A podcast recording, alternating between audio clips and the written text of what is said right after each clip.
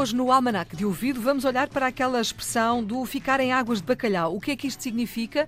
Conseguimos perceber, até porque é uma expressão que se usa muito, mas Exatamente. mais do que isso é de onde é que vem esta expressão? Porquê é que nós dizemos isto, Mafalda?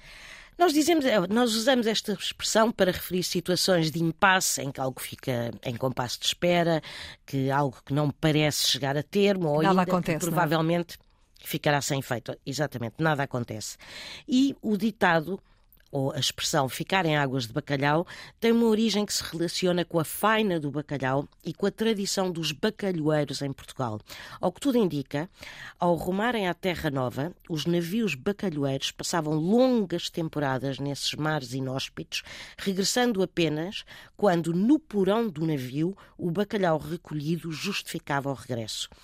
Ou seja, partir para águas de bacalhau era assim uma viagem muitas vezes sem data de regresso marcada. Daí que os pescadores e, sobretudo, os homens do bacalhau usarem esta expressão de estar ou ficar em águas de bacalhau como uma transposição para a língua de uma realidade que era, no fundo, muito dura.